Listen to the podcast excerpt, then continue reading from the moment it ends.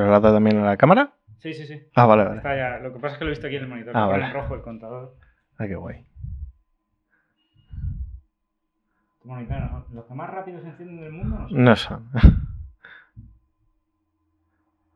Sí, puedes- Ah, qué guay. Puedes poner como el tiempo que lleva o el Sí. timecode que está generando. Para Ah, vale, vale. Lo que pasa es que no puedo sincronizar con timecode porque esto no admite timecode. Claro. Si no, no me haría falta la palmada. Claro. pongo timecode en, un- en uno de los dos para sincronizar, chimpum.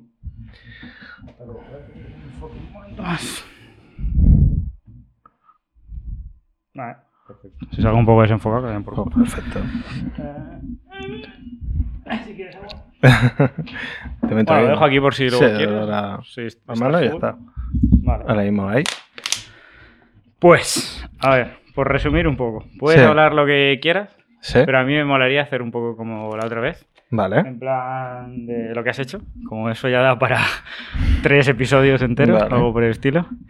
Vale, y un poco ahora también, un poco el analógico de ahora. y Vale. Todo esto. Si es que al final es Sí. como la conversación que hemos tenido comiendo. Por eso O da. sea, podríamos el- haber grabado eso perfectamente. Da, da tú el arranque de, de pregunta y yo. Así Sí, un poco. te pongo. Para saber por dónde arranco, que si no. Es que me voy a poner a divagar. Ya. Sí. Que- Bueno, va a ser divagar sobre fotografía, o sea que Sí, al sí, final pero bueno, está sabes bien. que, pero sabes que si nos ponemos a divagar y Sí. yo si me pongo es como. Estaría muy guay acabar en el momento ese de no, es que el 10 bits 422 Sí. 420 402 4 Eso estaría súper guay. de, Vale. Tengo una C200, pero tal, no sé cuánto. Revisión de cámaras digitales que has tenido de vídeo. Vale. Eso sería Vale. súper pues guay. con- No, no, que va. con, eso, con la revisión de cámaras igual también tenemos para un rato. Oye, carrete 101 cambia a ser que. No, sé. Bueno, Bid 01. No, cero- carrete cero- 44 422. Carrete Ahí va. 422 va a ser el, el nuevo nombre. Con Vale. el sueño de que fuera 444. 444, sí. Pero luego es curioso porque una vez que pasas al RAW ya te olvidas de esto, de la Sí, compresión. sí. Es como Q0, Q1, Sí, sí. o a ver, esta el- es 5, bueno, va por ratios, 5.1, 8.1, 12.1. Sí, pero bueno, todo eso al final, como no dejan de ser codecs. Sí, también hay, Es que- quiero decir, solamente claro. hay no compresión cuando llegas al Q0, el resto es todo compresión. Pero es que en el vídeo, como es todo codec, Sí, es decir, todo. Sí. Cómo te va a dar el vídeo no deja de ser un codec. Con lo cual es Sí. como, bueno, pues depende de cómo codifique. Como salga. y- Pues intentaron hacer, pero. Y luego hay una cosa que yo no termino de entender muy bien cómo es, porque al final lo tenemos, es decir, el ProRes y todo este tipo de cosas, que luego tienen como. Son como rollos de licencias que no sé quién las pagará. Claro, a ver, el RAW es como código Claro. abierto, el. ProRes es de Apple, Claro. el H264 es de tal y el pues como los log es que eso Claro. es un terreno súper pantanoso Sí, sí. porque tienes el log por un lado y luego el codec Claro. cada log funciona de una manera cada codec funciona de una manera cada marca funciona de una manera cada movida tiene su profundidad de bits sí. Que bueno, de ahí viene lo del haces. Sí, con el tema del para que color, tenga- como exacto, de intentar coger y unificar, Sí, que pasados los años, que es como de algún modo lo que intentó Adobe con el RAW, exacto. con el DNG, sí que creo que la única cámara que al final tiene DNG son las Leica, como tal, es decir, que directamente disparas si saca un DNG. un DNG sí esta saca DNG también Ah, mira. que es la peor cámara para hacer fotos del mundo pero saca Pero te da un DNG, DNG que, siempre te lo va a abrir. sí exacto está guay No te pasará como la Hasselblad que, que tiene el formato 3FR que, por ejemplo, Capture One la tiene capada. ¿Sí? No, no puedes editar una, Hassel. Como ellos tienen sus propios respaldos, Co- sí pues entonces es como, si quieres usar Capture One, cómprate una Fake One. Hostia, pero Sí, sí. Eh, entonces, claro, eh, como no deja de ser el mismo ente, lo que hacen es que tú no puedes usar una. Es decir, el RAW este no hay manera de abrirlo. O sea, Bueno. te- tienes como que eh, meterte dentro de los SIF, modificarlos Sí. para engañar que la otra cámara, convertirlos a DNG, Sí. Borrarle toda la información SIF, hacerle mil movidas y entonces igual se alinean los otros y pues abrirlos en, en Ah. Con lo cual al final lo tiras a morir a, a su programa, al Focus, pero que es horrible. Sí. Y vamos, te vas a, ca- a cámara RAW, al Sí, y acabas antes. y ya está. Es razón de más para disparar en analógico. Sí. te, lo Con esta acepta, cámara, te- ¿no? te lo acepta cualquiera. JPG, luego la peña dice, es que tengo los scans y no están en TIFF. JPG. JPG. Ya está. A ver, si ya es están, si ya están ajustados, si ya están ajustados, no necesitan más. Claro, sí, yo que... Claro. Pero a ver, o sea, no sé, esto lo hablábamos antes. Si haces vallas publicitarias, Sí. pues vale, pero si eres profesional, amateur, gente que dispara random, más allá del JPG, ¿es Mm, necesario? Yo creo que no. Es O sea, no sé. Yo, a ver, me doy cuenta, por ejemplo, pero yo aprovecho un TIFF, pero si tengo una- un archivo un poco pobre. Es decir, si al final he hecho un scan con, con el Epson, yo que sé, las placas sí que las saco en casa. Sí. Claro, pues lo único, blanco, blanco y negro y eso, pues en Sí. casa. Y, pero sí que es cierto pues, que tener un 16 bits Sí, y un TIFF, o lo que lo máximo que te dé el, el scan sí, de casa, pues es como bienvenido sea, porque luego voy a poder coger y Claro, y hay editor, sí, y sobre todo el blanco y negro, Claro, pero, pero es que yo, claro, pero yo tengo que retocar ahí. Sí, Pero cuando me al lab, que la idea es que ya, chicos, claro. hay, hay allí unos duendes maravillosos que te lo dejan, Sí. hacen magia y, y además lo conocen todo de puta madre y te lo machean todo. Y, Sí, ¿Sabes? Que no es como tú que lo haces en casa y cada frame, cada fotograma sí, es un es algo Es completamente diferente. sí. Y no tiene nada que ver. Y entonces intenta primero escanear que parezca todo lo mismo, luego machearlo Mm. que parezca todo lo mismo y luego Mm. que además quede bien. Entonces, Que sea coherente, además, Claro. ¿no? Que tenga sí, un claro, punto. eso realmente para eso está el lab. Sí, bueno, como- es parte de lo que se hace, pues, claro. Vamos, parte de lo que se hace ahora, que antiguamente Sí, no se hacía. Pero Claro, bueno, antes hacías lo mismo con el papel. O sea, ahora acabamos un soporte digital, pero antes eran los, los genios Sí. del papel, estas tres personas Claro. en los laboratorios profesionales que eran capaces de coger el papel y hablar, o sea, hablar, traducir cualquier cosa al papel. También es verdad que antes habían 300 papeles Mm. y ahora hay eh, uno, creo, Sí. solo queda vivo Fuji. Kodak creo que hay algo por ahí, pero muy poquita cosa. Y no sé, en fin. ¿A dónde quería llegar? David, David Rodríguez, fotógrafo, Sí. videógrafo. Tenía muchas ganas. O sea, personalmente tenía muchas ganas porque creo que hay algo que nos falta un poquito en el podcast. O que no hemos sacado todavía palestra, mejor dicho. Igual que nos falta no. Y es hablar de fotógrafos que hacen fotografía con obra. Porque, bueno, esto tú y yo lo hemos hablado mucho. Hay Hmm. mucho fotógrafo que dispara, hay mucho fotógrafo técnico, hay mil millones de especificaciones que a nosotros dos nos encanta mirar también los primeros. Pero creo que hace falta también un poco enseñar más trabajo, más Sí. obra, más gente que dispara, más, más tal, más. Pues lo típico que se dice es que no tengo 3.000 euros para una cámara. Bueno, pero es que te tienes que gastar 3.000 euros en película, no en una cámara. Sí. Para disparar. O sea, da igual la cámara que tengas, dispara 3.000 fotos y luego cómprate la mejor cámara del mundo, seguro que la vas a usar. Pero al Sí, final. no, igual también cuando hagas todo eso mm, no te estás acordando de que necesitas una cámara Claro, que valga 3.000. Es decir, realmente has Sí. conseguido que tu trabajo funcione, que tenga un sentido, que tenga una dirección sí. y dices, pues tampoco preciso... A ver, lo vas a decir que sí que lo precisas, pero por el gusto de tenerlo, pero no porque realmente lo necesites. Claro. O sea, no es consecuencia de disparar. Consecuencia de disparar es un acto de voluntad, por decirlo de alguna manera. Y luego hay una parte de disfrute técnica, por decirlo de alguna manera, que puedes encontrar en cualquier momento con tu cámara preferida o tu lente preferida. Pero el acto de disparar en sí, el acto de crear la foto, no, no va tan ligado al hecho de Claro. una cámara u otra cámara. Dicho lo cual, ¿cómo es llegar a ser fotógrafo para ti? Ya sé que esta pregunta abarca muchas cosas para ti, Sí. pero si intentamos sintetizar un poquito y luego viene la gran pregunta del millón, que esto, bueno, hubo una tentativa de hacer esto uh, hace Sí. tiempo, que fue como resumir tu carrera en una hora, que esto me parece la pregunta más guay que se te puede Sí, hacer a ti bueno, nunca. El primer intento duró tres horas. Bueno, ¿cómo es? O sea, ¿David nace fotógrafo o acaba siendo fotógrafo? ¿Cómo es? Eh, pues David se encuentra siendo fotógrafo, creo yo. Si me pongo a hacer memoria y yo creo que, que de repente me encuentro con, con esa oportunidad de estar haciendo fotos. Era, la fotografía aparece, yo eh, estaba haciendo diseño gráfico, estudiando, Sí. y bueno, falta un profesor, ya de ahí, porque gráfica publicitaria ya había estado, haci- bueno, Mm. había estado haciendo trabajillos y eso, y después de estar trabajando de ello es como me pongo a estudiar. Em, La cosa está en que me parecía muy interesante aprender fotografía porque, bueno, pues ciertas imágenes que me pudieran hacer falta para los diseños, podía coger y crearlas yo. Sí.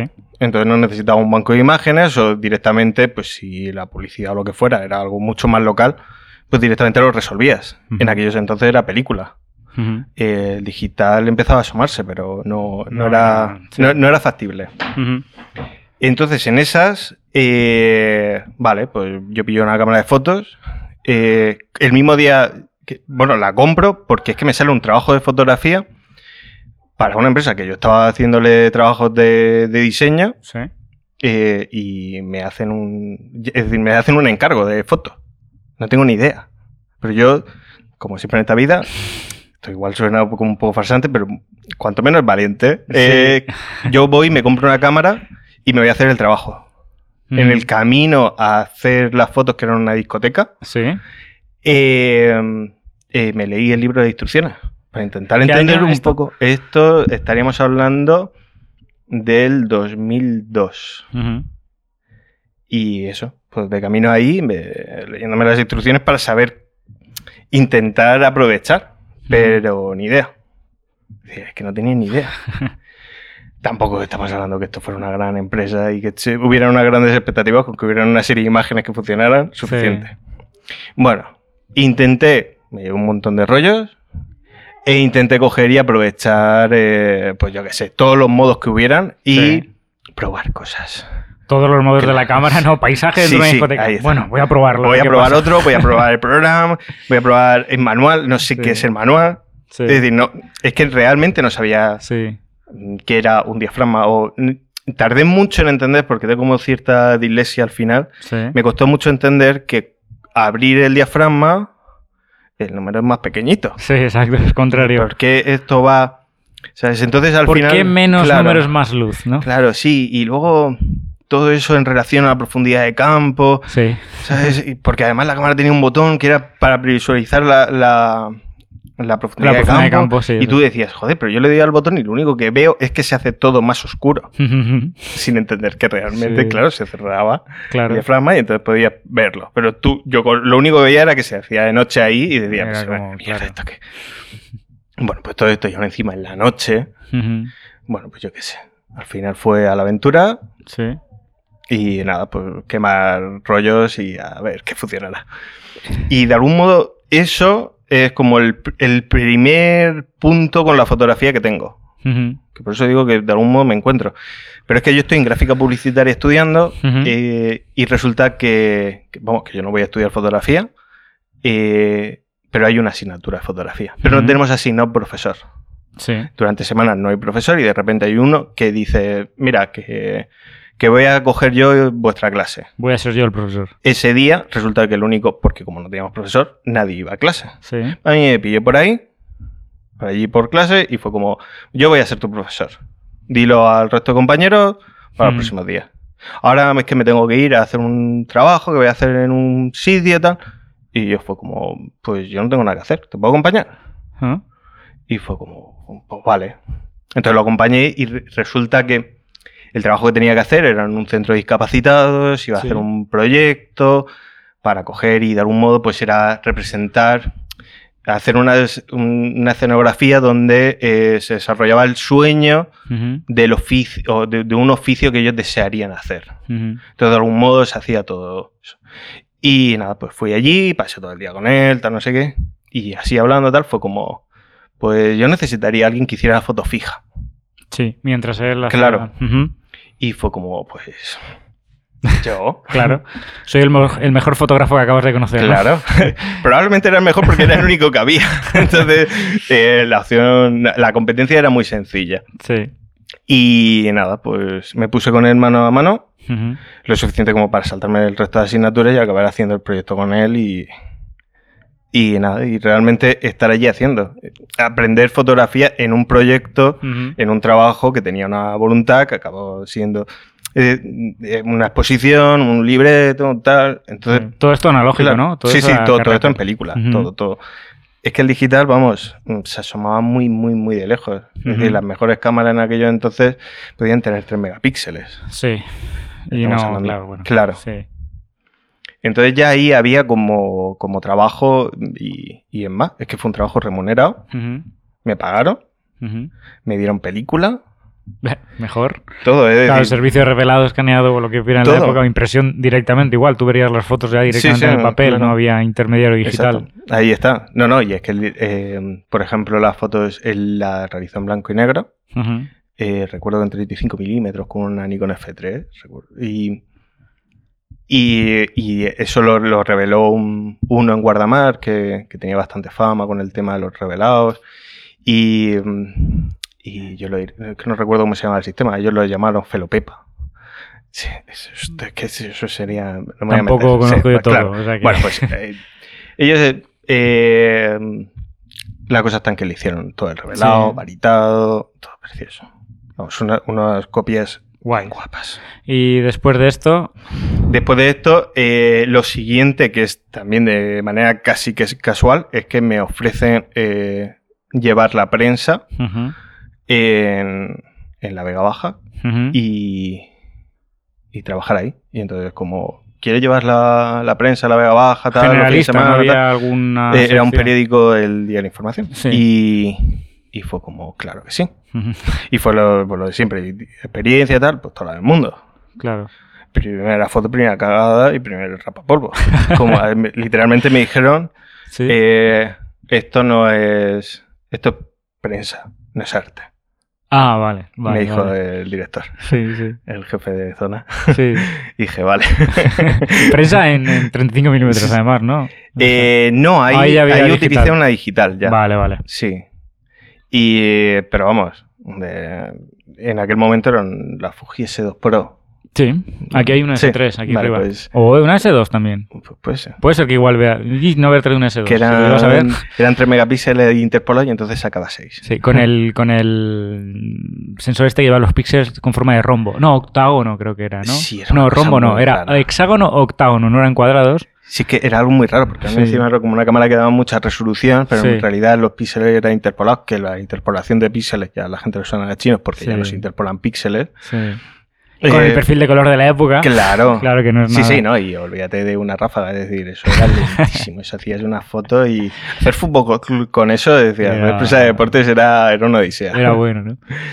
Y, nada, y a partir de ahí fue como una cosa detrás de otra, me iba llevando Mm. con el tema de la fotografía, cada vez más apartada de las cuestiones del diseño gráfico, no me interesaban ya nada. Ujú. Y, y al final de ahí, hasta el día de hoy, es que ya tendríamos que atravesar Sí, todas las fases, pero, pero es como siempre ha habido como una fase una detrás de otra, una Sí. detrás de otra. Eh, momentos de esta de frustración de esto no me gusta, me voy a intentar dedicar a esto. Ujú. Al final lo que más me he dedicado ha sido a prensa, Sí. que en prensa estuve desde el 2003 que comencé hasta el 2013. Hice 10 años. 10 años. Sí. 10 años en dos periódicos, ¿puede ser? si Eh, sí. Estuve en el Información una primera época, luego fui con el País y con el País luego ya fue País Información, País Información, País Información, es decir, con con el País la figura de colaboración, Sí, pero tenían bastante terreno, lo que pasa es que luego en los ERTES, pues como, bueno, pues claro. un lío sí. tal. Pero era Entonces, freelance, claro, ¿no? sí. Era trabajo de freelance. Sí. Para... Eh, con Información la cosa está en que sí que tenía contratos. Entonces era como, bueno, pues iba, cogía un contrato, una baja, tal, no sé qué. La cosa está en que con la tontería, pues estuve, eh, en Alicante estuve cerca de dos años, eh, estuve cubriendo sustituciones en Benidorm. Es como luego estar recorriendo toda la provincia. Ujú. Y vale, creo que es aquí, no estoy seguro, pero Hmm. por eso quiero preguntar. Ahí ya había un digital, ¿no? O sea, Sí. todo esto del país, por ejemplo, lo hacías en digital. Hmm. Pero ¿cómo, no sé si me vas a entender la pregunta, ¿cómo Sí. era el uso de la cámara digital para ti en aquel momento? Eh, pues hay un principio, mm, vamos, hay un comienzo en el cual la cámara realmente, eh, después de haber pasado por el analógico, era como algo muy sencillo y te mal acostumbrabas a que luego podías hacer muchas cosas en el ordenador. ¿vale? Entonces, digamos que durante un tiempo el puro vicio hizo que, que de repente no, no- viera que más que aprender fotografía estuviera desaprendiendo. Sí. Es decir, eh, me estaba dejando y, y realmente cada vez me- había muchas cuestiones de fotografía que me interesaban más bien poco. Eh, mm, ahí digamos que entro un poco como en esa crisis de qué mierda estoy haciendo, esto no se disfruta. ¿vale? Realmente llevo un cacharro, sí que disfruto el trabajo de prensa, pero otro tipo de trabajos no... De producto, publicidad, editorial o algo así, no, no termino de disfrutarlo, No, sí. no consigo tampoco meterme bien, es como no, no conecto. Ujú. Y es con el tema de, de, mm, de repente, pues en esa falta, pues una serie de talleres que doy de, de reportaje Sí. y de fotografía más documental y, y proyectos más personales, Ujú. donde empieza a entrarme, donde de repente sí que la máquina es como... Ya no me interesa, me da igual un poco la máquina, Sí. pero mm, sí que me permite como adentrarme mucho más en la historia. Y entonces ahí es como hay un cambio muy grande y donde todo, es decir, ya me interesa mucho más la fotografía, Sí. no tanto la maquinaria y no tanto el oficio como tal, Sí. ¿vale? Porque digamos que hasta esa fecha simplemente soy fotógrafo, hay una etiqueta y hay una profesión que dice que soy fotógrafo. Sí. Cobro por ello. Sí. No. Entonces, y, y tengo una cámara, soy fotógrafo y además tengo una buena cámara porque, coño, como profesional, Soy pues, fotógrafo, ¿no? pues claro, pues sí. tengo mi- el mejor equipo que pueda tener en Sí. ese momento para poder realizar mi labor. Y eh, recuerdo que, es más, para el tema de la prensa, yo acababa de comprar una, una 1D Mark III que acababa de salir. Sí. eh, se valían como 4.000 y pico euros. Sí, muy caras, vamos, sí. ¿vale? Eh, al mes la vendí. la, la vendí en, en ese cambio de, de, No quiero más cámara de prensa de cámara que me dispare 18 fotogramas por Rap- segundo. sí, rápida, y- mucha calidad, sí. Y no, es decir, quiero pensar lo que estoy haciendo. Entonces, en esa evolución, Sí. eh, vendo esa cámara y Ujú. compro una 5D, Ujú. que ha sido como mi cámara fetiche durante mucho tiempo. Ujú. Quien me conoce sabe que he tenido como 17 cámaras de esas. Es como la compro, la vendo, la compro, la, la vendía. Y Sí. ahora mismo no tengo ninguna eh, propiedad, pero en cualquier momento pillo porque valen 200 euros. Es como... Sí. Bueno, la Mark III, No, no, no, no, la 1, la 1. Ah, la uno, la uno, vale, vale, Yo vale, estoy vale. enamorado de esa cámara. Vale, pensaba que Sí. decías de la Mark III, Mark IV. No, y no, esta no, no. Sí, No, sí, yo. La, la primera 5D. La 5D, como-. Entonces, con esa cámara, eh, ya full frame, eh, un 50 milímetros, tal. Es que hacías la prensa. La prensa la hacía con un 50 y un 35 fijo. Es que mm, podía hacerlo todo. Llevaba un tele por si acaso, pero. Pero no, claro. Y el siguiente paso fue tapar la pantalla. Ahí es donde quería llegar. Ahí. Sí. Vale. Cuéntame esa experiencia, Vale. porque yo el primer día que hablamos esto, no me acuerdo ya ni cuándo fue, me quedé, o sea, yo mentalmente me enganché. Dije, ¿por qué hasta este momento no había pensado yo que esa forma de entender un poco más la fotografía digital, mucho más cercana al analógico, es tan sencilla como tapar la pantalla? Claro. Pero taparla no es simplemente que no se encienda, que es como la gente normalmente dice, hombre, tú puedes coger y poner que automáticamente no. Sí. No, no, anular cualquier posibilidad. de Era poder poner la foto hasta que ha pasado un, tiempo X y Exacto. procesarla ya. Entonces yo lo que hacía era, bueno, con un cartoncito para no eh, cargarme la pantallita al despegar la cinta americana, pero era Mm. ponerle un cartoncito, cinta americana encima. Y a todos los botones. Es Mm. decir, me quedaba simplemente con, la con, con los controles. Con los dos ruedecitas, ¿no? De velocidad Claro, y diafragma. Claro, y ya está, y con eso funcionar. Entonces, mm, era obligatorio que fuera el trabajo que fuera, tuvieras que pensar eh, esa parte más mecánica, la tuvieras que superar rápido y a partir de ahí jugártela a fuego y a tirar. Porque sí que es verdad que luego hay cierto margen para recuperar, Claro. pero resabido este tema, si una foto está bien hecha, está bien hecha. ahí está. ya está. Entonces, Digital, y- analógica, lo que sea. y luego algo más importante, que es que si no está bien hecha, no está bien hecha. Es decir, no la puedes volver a hacer. Bueno, Y- claro. Claro, sí. y más cuando, a ver, eh, si estamos hablando de, de algún otro tipo de trabajo, bueno, lo revisas, eh, una editorial, moda, producto, sí. bueno, pues no está bien, vuelvo a hacerla. Pero prensa, documental, un proyecto personal que, donde intervenga gente o situaciones o algo, esa historia ya no se puede volver a contar. Ujú, ujú. Si no está hecho, no está hecho. Y esta mañana mismo eh, hay como una, una foto que he perdido en plan de Sí. lo he visto, pero tenía que hacer otra cosa antes y digo, bueno, muy mal, muy mal se dará que vuelva a no pasar pueda. y eso no esté ahí. Sí. Bueno, pues ya no estaba. Pues esa, esa es la Claro. realidad, es decir, Sí. la, la fotografía, si no está hecha, no está hecha, nunca. Entonces, el mismo te da perder. Entonces, yo siempre he considerado que era. Se perdía mucho estímulo y se pierde mucha sensación cuando tú estás mirando la, la pantalla. Sí. Es decir, ese instante de que tú miras para abajo, vuelves a mirar, miras para abajo, vuelves... Primero que no estás conectando con la situación, con lo que sea, y luego que, que, que pierdes tiempo. Y aquí Claro. el tiempo es muy importante. Sí. Entonces, claro, esa milésima de segundo o ese tiempo que tú dedicas, y no te digo nada, porque no es un instante eso, es que cuando miras una, haces... Scroll, ¿no? Haces Claro, como- y entonces es como miras y te tiras unos segundos. Hmm. Chico, eso ya lo harás cuando llegues a casa y si te tienes que lamentarte, te lamentarás, pero lamentarte en el momento de, oh, no lo tengo. No quiero tampoco tener como esa frustración de, pues chicos, si no ha salido bien, no ha salido bien. O sea, no siempre se va a acertar. Mm. Eh, también teniendo en cuenta Claro. que tu sueldo depende de que las fotos estén bien hechas, Claro. ¿no? Porque no puedes ir al país y decir, está. es que mira, está un poco subexpuesta y desenfocada, pero si la pones en el periódico no va a pasar nada, claro. Es- no es factible, no Claro. sería una opción. Pero eh, la cosa está en que yo como fotógrafo quería realmente ser fotógrafo. Es decir, no quería que simplemente por una profesión por la que me están pagando, que tengo una cámara maravillosa y un equipo estupendo, y uniendo todas esas cosas, yo tengo la etiqueta de fotógrafo. Claro. Realmente quería sentir el trabajo que estaba haciendo y tener esa implicación. Y entonces realmente esos objetivos que pudiera tener dentro de la, de, de la fotografía, y, eh, pues, pues realmente se vivieran. Entonces mm, la solución, ya digo, fue tan sencilla como, Como tapar la y- tapar la pantalla y vivir. Y procesarlo al día Claro, siguiente sí, sí. o a los dos días. Ojalá no tener que A ver, esperar una con- semana como en analógico. Con la, con la prensa, días. a ver, con la prensa, eh, sí que es cierto que era conforme terminabas, pues llevaba la tarjeta y. Porque sí que eh, la, la inmediatez está ahí. Sí. Eh, pero terminas, eh, sales de unos juzgados. Pero eso lo editaba otra persona, no lo pasaba. No, no, ahí sí que. Sí, ahí Ah. pasábamos nosotros. Ah, vale, la vale. criba y el retoque es como sí que se pasaba. Entonces, como pa, lo pasas tal y envías tus 10 fotos, lo que sea, según la- el tema. Pero normalmente 10 fotos. Y, y claro, pero tú tenías que tener eso en mente cuando estás haciendo el trabajo que necesitas vertical, horizontal, no sé qué, la temática, el tal.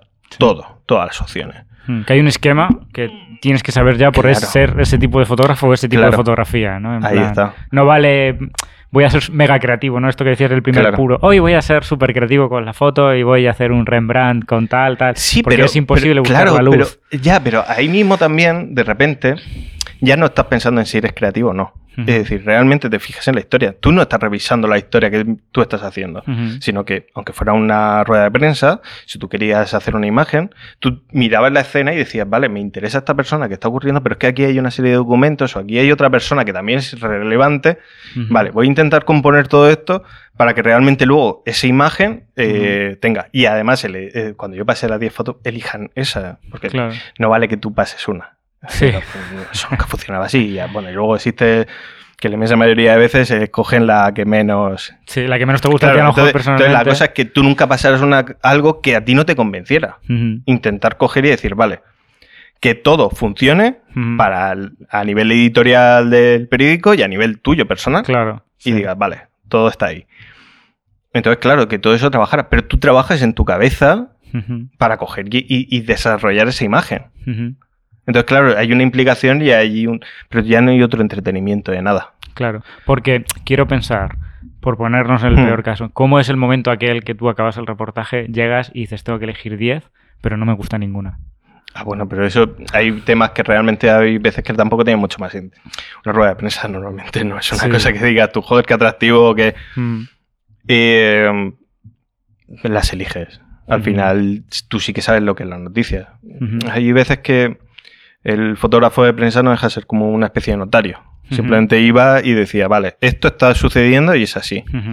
Que también hay en ese sentido, eh, cuando lo del arte y, Sí, al final es como, ya la cuestión no es que te dejes el peso muerto, pero sí que dentro de la prensa sí. intentar no adornar las cosas. Y eso a mí, de algún modo, luego me ha llevado al resto de trabajos, Sí. reportaje social o a nivel personal, tampoco buscar como cosas muy rocambolescas. Ujú, Es más, la manera de disparar, yo solía hacer las fotos. mm, Hoy día sí que por la tendencia del vídeo que tengo de estar enfocando, vuelvo a coger la cámara con dos manos. por Sí. Pero si yo la cámara la puedo llevar con una mano, Sí. yo siempre disparaba así, ¿sabes? ujú. Es como si tampoco tuviera que ver mucho conmigo. Yo estoy Mm. ahí, pero es como. Como más, sí, sí, presencial, tampoco- pero no claro, artístico, a lo mejor. Pero no, no- pero no quiero tampoco estar aquí. No, vale, está la noticia y voy a hacer. Yo normalmente prescindía del, del angular. Tenía un angular, pero no solía hacer uso de él. Prefería llevar, no, no bajar del 35. Sí. Que de algún modo la escena estuviera contenida. Va a entrar todo lo que necesito, puedo componer en, en- en este cuadro eso, pero no exceder, No buscar diferencias de volúmenes, no, porque no tiene sentido, yo qué sé. Hmm. En, cierto, en, en ciertas noticias, que igual pueden ser delicadas, estar adornando. Sí. Es decir, quiero que realmente sea, intentar que sea un poco aséptico. ¿vale? Es decir, que luego haya una potencia porque, joder, pues a, fuerza de estar viendo las imágenes dentro de todo ese concepto, de intentar traducir lo que tú tienes en la cabeza, lo que luego tienes y todo eso, saber cómo aprovechar la luz que entra por un lado, la luz que Claro. pueda entrar por otro, pues esas situaciones y todo eso trabajarlo rápido. Entonces, En, claro, una milésima de segundo tienes que estar pensando en composición, Claro. en iluminación y luego en Mm. narrativa, porque eso irá a un determinado texto, a una determinada Claro. exposición que tiene que encajar en la narrativa, que es lo... O sea, qui- quiero pensar, o para mí por lo menos, una de las cosas súper guays de la fotografía es cuando le pones un contexto narrativo detrás, Hmm. que eso alguna gente lo llama cine, pero dentro de la fotografía es súper curioso porque lo estás haciendo con imagen fija. Entonces conseguir narrativa con imagen fija sin que obviamente sea una secuencia es Hmm. algo que siempre me del foto, fotoperiodismo me, ha- me parece súper interesante en plan cómo juntas esa situación de estar en un periodo corto de tiempo con una luz que nunca vas a poder controlar por mucho que quieras controlar y conseguir la narrativa. Es como, no sé, me parece súper, súper curioso y súper guay que haya gente como Hmm. tú que pueda decir, me sitúo aquí por experiencia o por valores o por conocimiento y lo hago. Y por eso te pregunto antes de qué pasa si hay 10 que no te gustan, porque era como ese momento en el que llegas a decir, No sé, al final mm, es que cuando no te gusta, yo creo que ahí hay un punto en el cual que también es como superar como ese punto de la fotografía, es que eh, en cualquier disciplina "Ujú, tú no te obligarías a que siempre todo estuviera bien.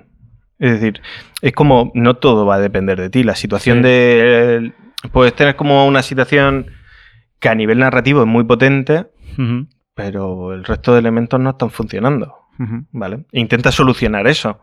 Si lo consigues solucionar, ahí realmente tienes un impacto. Pero tú a tal velocidad, estamos hablando que tienen que, que conjugar un montón de cosas. Entonces, bueno, pues si no ha salido, mm, chicos, tampoco nos vamos a Claro, flagelar. bueno, sigue disparando. Claro, es... es- decir, hay que tener en cuenta que, que- que a nivel de, de la prensa tú tienes un poco de margen, porque es lo que decía, con que el testimonio esté ahí, ya es como ya tienes una parte ganada. Ujú. Y hay un 80%, Claro, a lo mejor un de, de- 70%. de ahí que al final, pues hoy día, pues, en ciertas situaciones digan, es que tengo la teléfono, tu foto, tú como fotógrafo puedes ser muy bueno, pero es que tengo esta foto del móvil que estaba ahí en ese momento. Claro. Y, y entonces pues voy a coger esta y va a ser primera página. Mm. Y te Hecho duele. con un móvil. Claro, y te, y te duele en el alma porque no es ni un profesional ni es nada de eso. Pero es que la realidad es que es prensa, es decir, realmente interesa ese instante y que realmente eh, ese, ese momento. Si tú no has llegado, pues, chico, pues las Claro. circunstancias. Del mismo modo, Estate atento, a- ¿no? Claro, a cuando estás ahí. Sí, es un estado de vigilia, ¿no? En toda la claro. situación todo el rato. Los estados de vigilia 24 horas son complicados. Es decir, la, la casualidad quiere que a veces estés en sitios Mm. pues, no sé, yo recuerdo así como situaciones, eh, hubo una manifestación, una huelga de camiones hace tropecientos años, no Ujú. sé decirte ya. eh, Sí.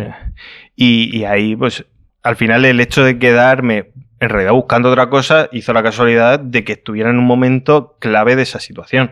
Con un camión, había una persona adentro, ir corriendo, Ujú. pero tú vas corriendo y vas fotografiando. Yo iba ya fotografiando el camión y no tenía en cuenta que, no me di cuenta hasta, hasta un momento dado que, que ahí había una persona.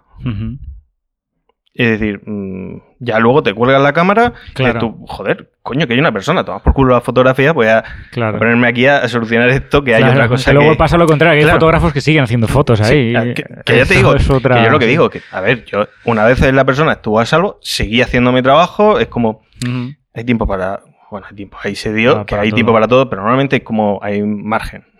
Lo vas haciendo, pero es que es un instante, es decir, estás haciendo cosas y no eres consciente ni de lo que estás haciendo porque la velocidad va de- por delante tuya. Es decir, yo no yo puse el flash, le di a máxima potencia en manual y dije, fogonazo va, A todo, ¿no? claro, y dispara. Porque no sabía realmente qué había, no sabía si podía haber, pero aquello acababa de empezar, igual había algo más. Es decir, sí que tenían claro que la, Porque el flash sí que tiene como ese punto y Mm. siempre me ha gustado que el flash de repente descubre un montón de cosas. Sí. Entonces era como, vamos, gracias a eso corría aún más porque descubrí que había una persona. Sí, Entonces sí. como dices tú, joder, coño, que... Claro. Entonces son situaciones que dices tú, vale. Entonces, Como, claro, cómo planteo todo esto en, un- en una milésima de segundo y luego lo doy a... ante eso mm, ya no la situación y todo eso es como mm, no te vas a cuestionar para nada si la foto es mejor o peor. Claro. Sí, sí, sí. Las fotos probablemente no son fotos excepcionales, no tienen, no sé si el encuadre es mejor. No, es decir, realmente, y eso no lo tiene nadie más. Entonces es como, es que estás tú, solo allí. Claro, no hay... Entonces, eres tú chico para todo. Ujú. Entonces, mm, ¿qué te gusta? Bueno, pues es que tampoco tiene más. Entonces, igual que no le das a ese tipo de situaciones, a otras tampoco. Pues chicos, es que no he sabido. O situaciones que de repente llegas a casa, te pones a verla y dices tú, pues igual lo podría haber resuelto. Igual esto no tenía que, re- que resolver así. Y- Bueno, aparte del proceso, ¿no? Cualquier proceso Claro. creativo lleva implícito esa autocrítica sin ser... Por eso. Sin caer en el perfeccionismo a lo mejor. o Yo igual lo que, lo que en esta vida lo que he hecho ha sido como no castigarme mucho. Es como, yo qué sé, es que si me la estoy jugando, cu- cuando yo mismo en esta vida hay situaciones que he dicho, sí, sí, yo lo mismo lo hago. Eh, y les, sé que tengo probabilidad de cagarla. Claro. Entonces, claro, Mm, El a día de hoy tengo la sensación de que voy a tener menos probabilidades de cagarla. Porque tengo más experiencia, más conocimiento, más tal. Pero hace 10 años no... Era diferente, ¿no? Claro, eh, pues no sé si... ¿Para qué me iba a castigar mucho más? Pues chico, hubiera resuelto de otra manera. Pero... Entonces, no. ¿cómo es llevar esto pero estando en el Líbano, por ejemplo? Eh, en Libia. En Libia. Sabía que me iba a equivocar. Sí. Estaba todo el rato pensando en Líbano o Libia. Y Te, es ah, te Libia. la jugado. Sí, sí. Muy bien. Es que he pensado Líbano porque ahí hubo una misión española de paz y pensaba, Sí. ¿coincidió con los militares o no coincidió con los militares españoles? No, Y he dicho, juraría que sí, pero no, Libia. no. ¿Cómo fue llegar a Libia o cómo fue ir a Libia? Pues a Libia fue en plan, vámonos a Libia. Realmente esto tenía que ver no tanto con la prensa, que Ujú. fuimos, realmente fuimos de freelance. Eh, básicamente nos colamos en el país, pero en un país que no tenía, es decir, colarte era, la puerta estaba abierta. Cruzar el descampado, ¿no? Y estás en Y ya está, y sálvese quien pueda. Eh, pero en realidad no fue tanto por el hecho del conflicto en sí, sino porque había otro proyecto Ujú. con la persona que fui, él estaba realizando una serie de proyectos en relación a la violencia Ujú. y a mí me interesaba mucho, llevaba tiempo trabajando con mi abuelo, bueno, fotografiando a mi abuelo y escuchando sus historias, además de cuidándole y limpiándole el culo, Sí. porque el hombre estaba ya eh, prácticamente inválido. Entonces pasaba mucho tiempo con él y me interesaba mucho al final entender un poco qué era eso que él hablaba de la guerra civil, que era una guerra civil con las cuestiones de los bandos, todo esto, como todo muy abstracto y realmente nos lo cuentan y dices tú, pues, es real, yo no lo he vivido.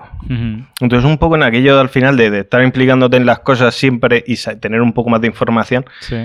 Eh, fue como, lo hablamos con un compañero y yo y fue como, ¿nos vamos? ¿Nos vamos? Sí, pues vámonos. ¿Haces algo mañana? No, vamos a Libia, vamos a. Libia. Y ya está. Nos Claro. hicimos las maletas, nos buscamos... ¿Y cuánto estuvisteis allí? ¿Un par de Estuvimos semanas? un par de pues? semanas. Sí. ¿Y todo ese material? Pues todo ese material está aún guardado y, y, sin, y sin sacar, como muchísimo material. El mismo de mi abuelo también está Sí. guardado. Esto también es algo que me parece que cuando te conocí un poquito Sí. más va ligado a lo de tapar la pantalla en Sí. digital y tal. Y es como proyectos que llevan hechos X años y están ahí, pero ni los has editado todavía, ni se han publicado. Hay un tiempo en el cual eh, hubo como una urgencia de intentar editarlo. Ujú. Lo que pasa es que las circunstancias, mm, a ver, no ha sido ni vagancia ni... Es que las circunstancias quisieron que, que realmente me tuviera que dedicar a intentar sacar las castañas del fuego. Es decir, que ya con los últimos ERTES de... Bueno, la crisis, los ERTES en los periódicos. Realmente eh, la fotografía de prensa yo veía que no iba a poder seguir no, tirando claro. y necesitaba una apuesta por intentar tener una, una solvencia. O sea, ahí llega la fase más de proyecto fotográfico, quizá, ¿no? No, bueno, no, la fase de proyecto fotográfico como tal, sí, sí, claro, ya Libia precede, está el trabajo de mi abuelo, el trabajo del circo, es decir, hay como tres o cuatro años que no paro de hacer fotos, además aprovechando... eh, en la crisis, en realidad, como no salía más trabajo, lo que hacía eran más fotos. O sea, no por Claro. menos trabajo hacías menos Claro, fotos, lo que no hacía era trabajo para el periódico. Pero yo estaba todo el día con un proyecto. Yo realmente no sé salir y hacer fotos. Como si, no, si no hay una voluntad de algo, Si no hay un texto, ¿no? Previo, no, una narrativa. no sé qué- realmente qué hacer. Entonces, vamos, no tengo ni idea. O sea, no se me ocurre. Entonces, es como tiene que haber algo, una voluntad. Y cuando hay una voluntad, realmente, pues yo qué sé. mm, Con el circo entre pitos y flautas, mm, las fechas marcan como dos años Siguiendo con ellos. Con mi abuelo fueron tres, cuatro años. Ujú. O sea, son proyectos Claro. fotográficos serios, Claro, ¿no? De largo plazo, de entender, comprender y luego sintetizar todo eso.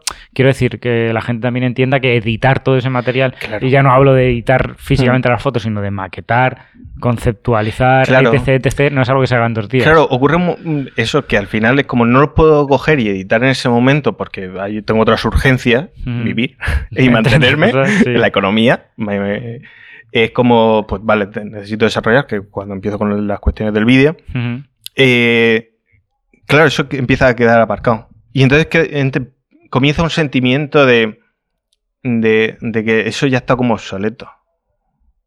Pero pasado el tiempo, es como no hay, es decir, no está obsoleto. Es decir, considero que no. Es decir, lo, lo que sentía o lo que realmente contaba allí, creo que son cuestiones al final completamente humanas. Y, y creo que en el momento que lo pueda editar y hacerlo y darle forma, pues estará bien hecho y estará ya hecho.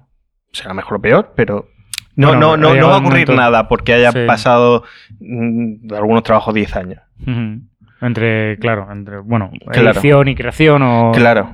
llevar a cabo y edición o lo que sea. Por eso. Claro, porque ah, es que ah, tampoco lo sé, pero tampoco quería saberlo un poco. El, el orden cronológico de los proyectos, entonces sería como... El primero eh, empezaría por 2008 así. Es cuando tengo como ese cambio de, de coger y, y centrarme en, en hacer proyectos.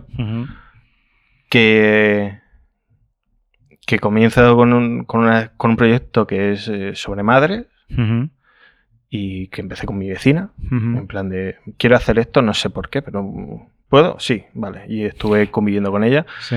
Y, y de ahí empecé a adentrarme en ese tipo de, de trabajos que realmente, como siempre, ¿no? yo no tengo como una idea muy desarrollada antes de ponerme a trabajar. Ujú, Yo es como, hay algo y realmente, pues yo qué sé, con, no sé si decir humildad o con... eh, por no pecar de ignorante absoluto, es Sí. como no tengo ni puta idea, sí. pues lo mejor será coger y empezar. Y, ya veremos a ver, y claro, luego- y ya veremos a ver esto cómo se desarrolla o no. Eh, con toda la paciencia del mundo, porque evidentemente, como no tengo ni idea, no sé si va a estar lo interesante ahora, más adelante, o si esto de repente va a derivarme a otra cosa que me va a parecer muchísimo más interesante. Entonces, como no tengo ni idea, yo lo que necesito es arrancar. Y así es como han arrancado todos los proyectos. Entonces, más o menos empiezan por el 2008. Y en 2008 está por ahí, que es cuando me dan la, la primera beca así como guay que tengo, es la, la de Gijón, el Ujú. fotoperiodismo de, Gijo- de Gijón, que Ujú. coincide con la Semana Negra. Y entonces ahí conozco también a un grupo de personas que, con las que luego, pues, no sé, como que te... mm, Hay algo ahí que te- sí, sí, sí, que es te como motiva, el germen a coger y ponerte a meter más. Entonces ya había Sí. iniciado este tipo de proyectos y entonces pues ya es como nos picamos unos a otros a estar haciendo un montón de cosas. Ujú. Entonces de ahí eh, el siguiente, pues no sé si fue el circo. Lo que pasa es que el circo se juntó con mi abuelo y se juntó con otras cosas más. Ujú. Pero a partir de ahí es como... No hay un rato que realmente yo, un día que no estuviera haciendo imágenes, Sí. fotografías de coger y decir, salgo. Claro. Con el circo tú utilicé tres cámaras diferentes. Ujú. Es decir, coincidió de... la- yo lo comencé con una Nikon, Ujú. Eh, luego pasé con una Canon y luego pasé con otra Canon. Sí. Es decir, que con- pasaba tanto tiempo que daba tiempo a cambiar cosas, pero daba igual. Es decir, realmente cuando lo ves, no va a haber como un punto de decir, pues esto, ¿qué, qué máquina era? Claro, no creo. Ahora, a ver, si hay alguien que diga, no, se nota que esto es la Nikon y esto es la Canon. ¿Sabes? No sé. Y porque, a ver, al final creo que mm, cuando te pones a ver ese tipo de trabajos, no estás preocupado en No, qué está no hecho eso. Sí. Y es más, si me pregunta alguien, pues es que no voy a tener ni idea de con qué... ¿Cuál es cuál, no? Claro, porque está todo mezclado. Pero está todo mezclado a partir de ahí todo. Todo de ahí antes... pues, Y que- luego la mezquita o el ramadán. Esto, El Ramadán está entre medias, que es, el único trabajo que hago de película, Mm. disparando película. Eso quería Vale. preguntarte. Eh, ese trabajo es el único que hago de película. Mm. A ver, yo no disparo película en aquellos entonces porque realmente costaba dinero y... ¿Esto que será 2010 a lo mejor? Una cosa así? Sí, 2010. sí, además, 2000, sí, 2009-2010. Ujú. Eh, claro, estamos hablando de plena crisis y es que no tenía un puto duro. Entonces, claro, eh, es que no podía permitirme. Sí, no era opción en aquel No, momento. no, no. para- Y entonces, claro, la película seguía siendo como algo muy interesante, como algo que además se quedó como en un coito interruptus porque es como arranqué con la fotografía analógica, pero se acabó. Sí, que y duró poquito, a claro, lo mejor dos, y- tres años. Claro, y era como mm, trabajabas en digital. Yo. Además es que lo que decía, como surgió el trabajo, directamente trabajas en digital porque ya te pedían la inmediatez y para qué ibas a andar con rebalados y eso cuando tenías ya una herramienta que directamente podías te- coger un archivo y enviar. Bueno, en aquel momento, cuando se trabajaba en digital en fotoperiodismo, los laboratorios estaban dentro de los periódicos, ¿no? Si no me equivoco. O sea, había periódicos que Sí, tenían dentro algunos, de un sí. laboratorio. Para poder tener la inmediatez de, no, tengo aquí un tío revelando. Sí, bueno, y y luego lo estaba paso. el sistema este que era como un fax para enviar la foto y transmitirla porque no había un, ni tan siquiera un escáner. Sí. Es decir, no, no, es- no había un correo electrónico, era como un rollo, un fax, es que no recuerdo. ¿Pero que le metías los negativos o algo? No, no, no, no. Tú, ellos sacaban la, la foto, Ajá. es decir, eh, tendrían que revelarla, tener Ah, tal. vale, al Entonces papel. la foto pasaba por ahí como y se hacía como una especie de. Era como un sistema muy parecido al fax. Sí. Y eso llegaba al Eso periódico. llevaba a la. a- Bueno, lo que fuera, a la redacción. y tal, a la sí. redacción donde fuera y, y ahí ya salía. Y ya olvídate de. Qué No, perdona, es que he pedido Claro. talla M y me habéis mandado L. No, no, no, no, ahí revés. no existían. Vamos, Claro, imagínate. he pedido 3.500 y son 3.200. tú imagínate la calidad que podría tener eso. ¿eh? Claro, Es decir, claro. que es un fax. Es, decir, es que, es que- es que no iba a ser mucho más que eso. Claro. Creo que sí quedaba como un poco más de calidad, pero, pero no te iba a ofrecer mucho más. Además, yo qué sé, el sistema de enviar. Tú imagínate, si tú hacías una foto aquí, tú para llevarla a Alicante, a la redacción de Alicante, a la más cercana, utilizabas o bien los autobuses, el tren o un taxi. Y era el que llevaba los rollos a, a la la redacción. redacción. Es decir, tú no hacías eso. Es decir, todo esto tenía... Esa era la inmediatez que había. Irte a la estación de tren con tus rollos de, de, yo qué sé, pues ha habido una manifestación o ha Sí. sucedido algo, vete ahí, o si el tren ha salido ya, entonces eh, alguien que fuera a la estación, si tenía que recoger el eso, Sí. si era un taxi, pues iba directamente a la puerta de la Claro. redacción, pero si no, Que vaya, que coja vaya- es decir, había alguien que iba, recogía todo eso. el volvía. camino de la Claro. película hasta llegar Es al decir, destino. eso, eso era como una película de vaqueros, en plan, Sí. "Ah, el masaje". ¿Y había alguna determinación concreta por película o ISO o tal? ¿O era haz lo que quieras y no te- nosotros... Realmente ahí no, no recuerdo. Pero ellos mismos tampoco eran muy conscientes de... De lo que sí, esto es eh, tal o esto es claro, otro tal. Sí. Esto era como dame película y toma rollos. Sí.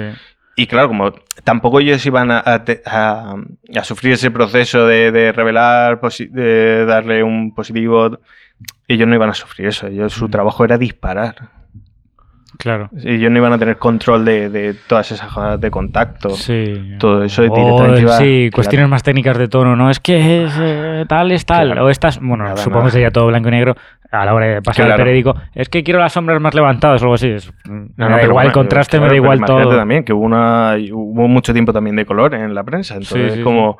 Bueno, claro, el papel de color, pero de papel de periódico, claro. Claro, claro. que- sí, sí, sí. Es- tiene que ser como poco curioso todo este compendio de preocupaciones que tiene el fotógrafo moderno o el clásico, me da igual, por el color, el tono, los papeles, tal, y que de repente digas, voy a fuego, vengo aquí, lo hago rápido, lo tengo que hacer bien, me tiene que gustar a mí, le tiene que gustar a ellos, y luego va a salir en un periódico. O sea, olvídate del tema de Yo- el color, yo creo que el di- di- tono, ya, bla, bla. yo o sea, creo- que un fotógrafo sea capaz de disasociar esas cosas, para mí es súper guay. Sí, sí. Porque todo, ahora mismo, no voy a decir todo el mundo, pero creo pensar que la mayor preocupación que hay es el tono, cosa que me parece estupenda, Claro, porque soy el primero que se preocupa por el tono de todo, pero ese tipo de disasociación de la fotografía con, con lo que entregas, ¿no? Es que, con la foto, ver, con yo- el material. Esto. mm, a ver.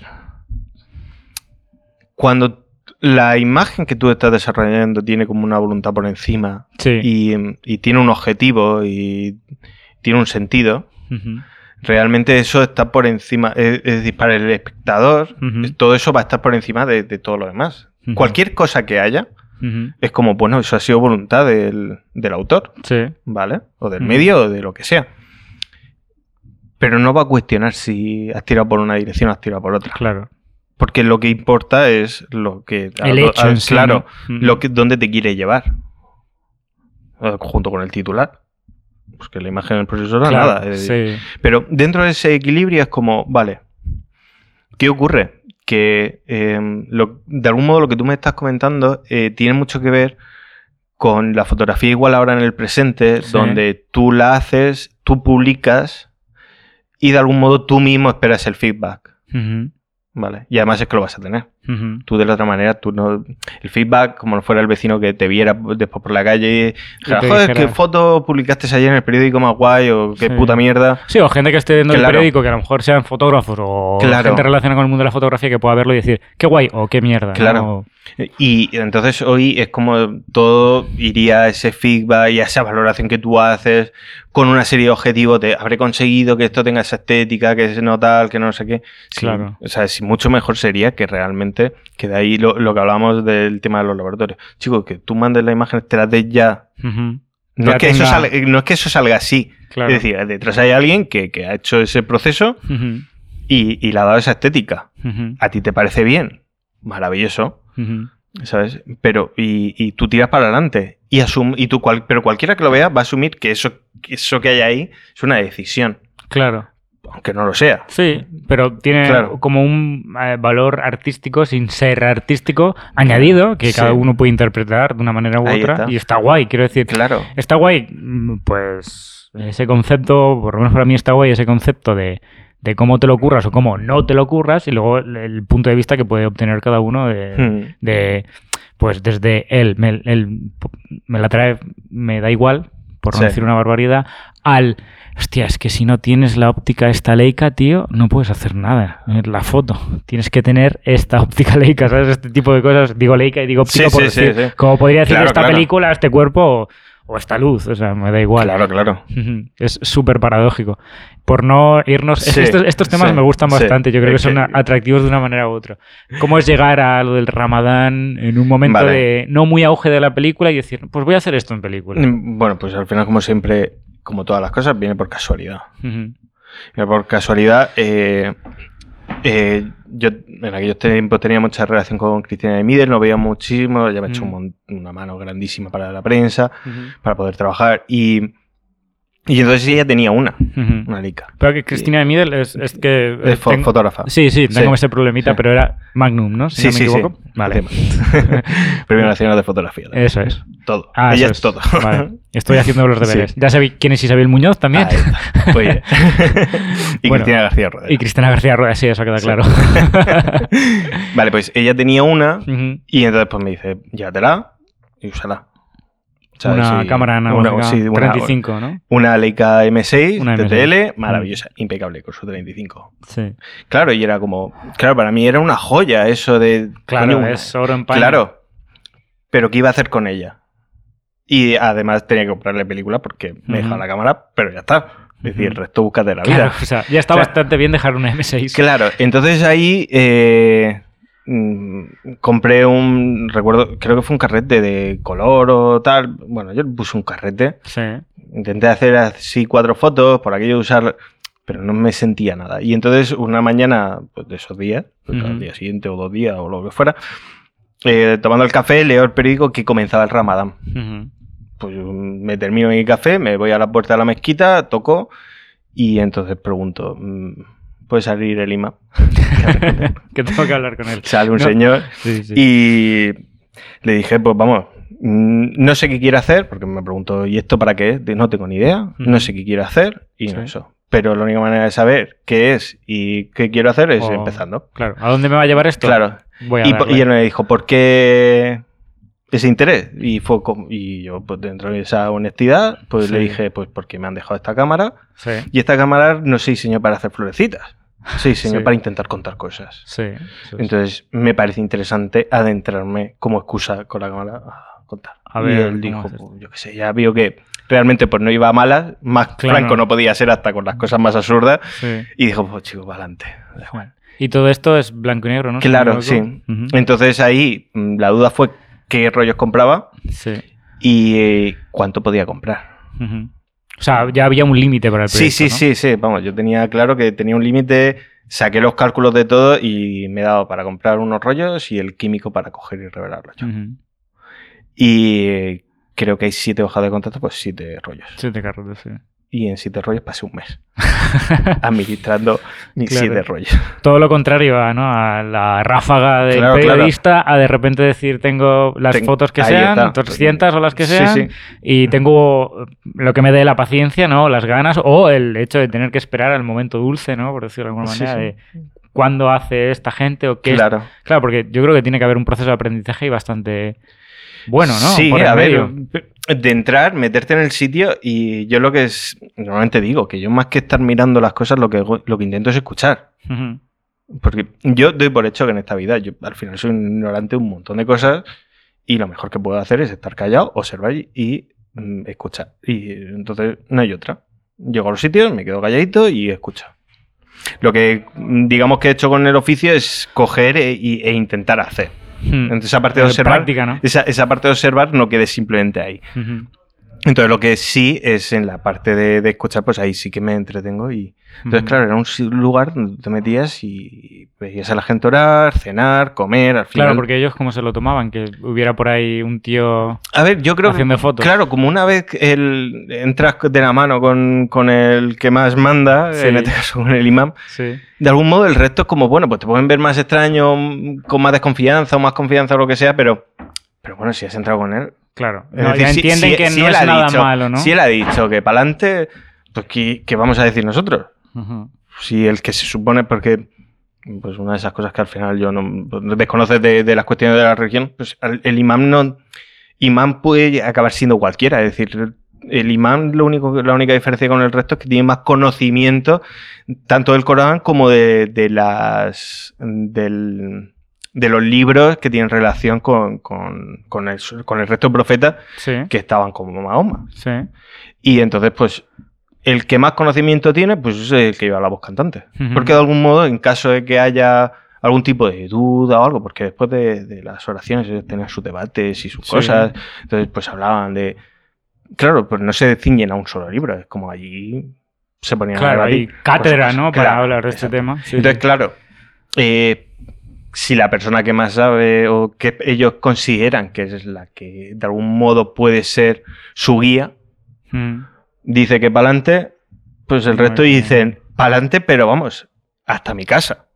Ah, eso quería claro. decir, ¿no? Porque no Sí, fue solo trabajar claro, en la claro. mezquita in situ, ¿no? Claro, Había más. yo al final yo hice el ramadán con ellos. Ujú. La única diferencia es que, bueno, pues yo igual si tenía mucha hambre salía y comía. Sí. Y bebía y lo que hiciera falta. Eh, pero sí que pasé el mes con ellos. Entonces Ujú. hubieron muchas noches que pasé, pues en vez de irme a mi casa, me iba a casa de uno de ellos Sí. y... Una familia, ¿no? que-. Sí, sí. Y te- me iba con él y dormía en el sofá, igual que ellos. Es decir, en ese rato de la noche que aprovechan para cenar, entre, entre las tropecientas veces que paran a comer por la Mm. noche, Sí. pues te echan una cabeza y tal, porque al día siguiente tienen que trabajar. Claro, a las 7 o a la hora que sea. Claro, están lo- lo- activos, luego ¿no? la, la realidad vuelve de nuevo a su curso ya en ayuna. Mm. Entonces, de algún modo, pues esa cercanía y, y estar en casa y estar eso, de nuevo, pues fotografiando, tal. Mm. Sí que es cierto que al final, pues yo qué sé, descubres que por, cuál es el sentido de tener una Leica. Es decir, que realmente para cualquier otra cosa es como da igual que cámara. Sí. Pero ahí la Leica tenía mucho sentido, es decir, un momento de oración, con absoluto silencio, tener una cámara que no hace nada de ruido, que es súper discreta. Sí. El, el que no era discreto muy pues, era, yo. ¿no? Muy pequeñita. Claro, porque yo, había momentos que estaban ellos todos sentados orando y yo decía, es que la imagen la tengo delante. Claro. Y tú tenías que pasar por encima de todos. Y Sin claro, que nadie dijera, tío, que estoy haciendo mi cosa, no me. ¿sabes? Nadie decía nada, tú intentabas buscarte las mañas para molestar lo menos posible. Pero claro, al final, eh, como eres un personaje en silencio, Sí. eh, en esa situación de penumbra y oscuridad, Claro. tal, eh, chico, nadie se... ¿Sabes? Al final pasas desapercibido, llevas un mes con ellos, eres un... Mm. Es una cosa que hay allí haciendo fotos, pero como no hace más ruido, recuerdo, hablando del ruido, Ujú. Eran de los últimos días. Eh, que ese- esa mañana había tenido que hacer unas fotos de prensa y entonces llevaba la cámara digital. Sí. Llevaba una 5D, con la 50. Ujú. Y entonces eh, eh, me fui a casa de, este de, de uno de- con los que iba, pues estoy en su casa, terminamos y por la mañana, a las 6 de la mañana, la- antes de la primera oración, él iba a ir a orar y dije, pues voy. Estaba el sol, una luz, que te cagas. Sí. Hago una foto que realmente me parece súper bonita, me parece de coña. Es decir, la situación como estaba es como si colocaba el vestido, la luz entrando, la ventana proyectada en, el, en la pared diagonal, es como... Claro, yo... el esquema perfecto, ¿no? Claro, era como, joder, esto es mágico. Hago la foto con la Leica. eh, y entonces dije, llevo la 5D. Voy a... voy a hacerla. ¿Qué pasa aquí, no? Yo, eso de disparar y escuchar el clac, el espejo, ¿no? yo fue como, claro, to- todo ese, ese momento espiritual, místico de esta persona. Yo reconocer, yo soy ateo completamente. Mm, Entonces, mi perspectiva desde ahí es como, pero hasta a mí me ofendió. El, el Es hecho decir, del, del- Este simplemente levantó la Claro. cara, pero si me hubiera levantado la cara y me la partí, se lo- se lo- le- me- Tienes razón, es ¿no? como digo, la he liado. Es decir, Sí, sí. estabas en un momento mm, ya de, de- para entrar al nirvana de, Tan interno, y es ¿no? como- Tan personal. madre mía, y, y la acabo de destrozar. Y entonces, claro, es como, mm, hay ciertas situaciones que... Mm, No es por la cuestión de la discreción discreta, ¿no? Es decir, yo voy. Es decir, si cuando digo que voy de, frente es como. Me hago presente. claro. Además, yo quiero que ellos sepan que, estén aquí, que estoy ahí. Es decir, no, no estoy aquí. Yo nunca me ha gustado robar fotos. Eh, si he querido hacer fotografía de calle, he ido. Yo siempre la cámara en la cara. Sí, Habré hecho, yo qué sé, peli- se me habré hecho el loco sí. para hacer y que no me, que no, y sí. que no me llamen la atención y digan, no, es que este tío está muy loco. Mejor está haciendo fotos como que igual no. Sí. Igual lleva una cámara de juguete y no. Y no, claro. Y tú vas. Pero mm, sí que al final es como dices tú, joder, aquí sí que se hubiera. necesario Es decir, ese respeto por las situaciones como se agradecido. Claro. Nunca Y- más. Es decir, ya, ya no disparé más digital. Por lo menos en ese proyecto. en, ese no. ¿Y cómo es asumir, así como muy cortito, porque no creo que sea Sí. el punto, la parte técnica de decir vivo en un mundo digital, que está guay, y Hmm. de repente cambio a HP5, ¿no? Creo que era Sí. esto. HP5 analógico y no mucho Lightroom, ¿no? Por decirlo de alguna manera. No, no, no. sea, eh, eh, cambiar la parte técnica por nada, completo eh, y cambiar la textura por completo también. Claro, a ver, ella, eh, la misma Cristina me dejó un escáner que tenía un Minolta. No recuerdo qué Sí, formato. sí, Tar- son- tar- tardaba, sí. tardaba como una hora con cada negativo. Eso sí, eh, vamos, dio para ampliar. el- hay fotos de, de 60 por 90. Sí, Se pusieron. sí. Y. eh, ¿Alguna hoja de contacto me tienes que dejar Sí, para poner aquí en el sí. vídeo mientras Vale, vale. hablamos de esto? Porque son- yo he visto un par y son súper guays, sí. Pues eh, ahí de- en la exposición hubieron varias fotos que fueron eso. eh, Creo, que es un tamaño bastante grande para un 35 milímetros. 60 Por 90. 60 por 90. Normalmente Sí. se saca hasta 60-70. Vale. 60-90 ya es grande de Vale, cojones. pues sí, 60-90. sí. Es decir, que. Y el resto salieron en 30-40, por ahí. Es decir, qué calidad daba. Pero simplemente eso, justas curvas, tal. Y, Y ya está. pero no sé. re- no había una, No. quiero decir, no había una parte peyorativa técnica de decir, Buah, no voy a poder tener la luz. No, no. claro, una mezquita por dentro sí que es verdad que hay un montón de tragaluces, ¿no? Entiendo. Pero no, no, creo que sea el a, no, a ver, hay que tener en cuenta que las mezquitas en las ciudades no son las mezquitas de, De- igual. No, no, esto, es, esto era un bajo. Es decir, esto era una cochera. O sea, Ah, que en era- luz natural nada. Nada, eh, habían unas luces que entraban. Es que la luz era mínima. Que en, en eso te das cuenta, yo que sé, también. No sé, yo la- esa, esa estabilidad con otra cámara no la he tenido. Claro, de Eh, pequeñita que claro. puedas, no sé. Es que mm, disparabas a 1.15 y eso no se movía. Pero es que no iba a haber más luz. Ujú. La única luz era al fondo de, de la cochera, y habían unos- unas ventanas y ahí habían unas farolas y lo que entrara era la farola. Ujú. Y ya está. Y luego en algunos momentos, pues de tal, encendían unos tubos de neón que habían en el techo y ya está. Es decir, Mm. no necesitaban más luz. Claro, ellos, no ellos es- no la necesitaban, iban a pensar si yo necesitaba. Claro, Búscate la vida.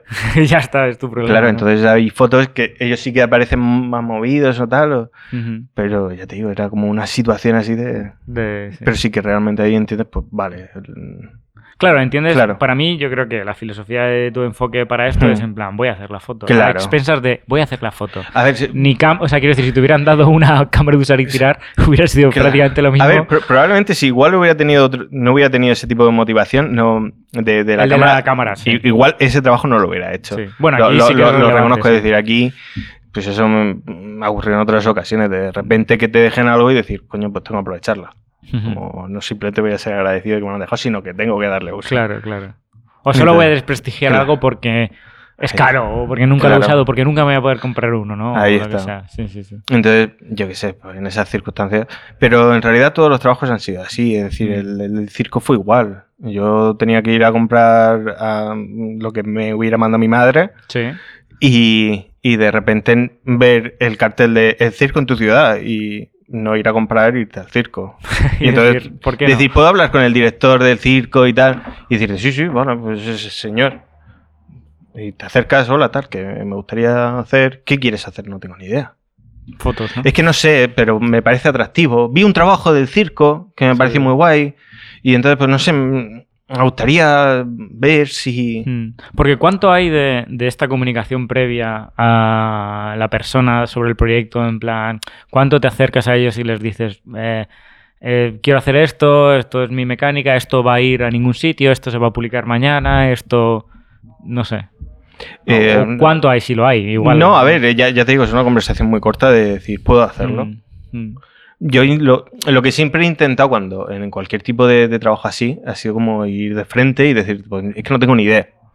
No tengo ni idea, no sé dónde va a ir, no sé si saldrá, si no saldrá, si tal. Entonces, como yo lo único que puedo es empezar Claro. y conocer.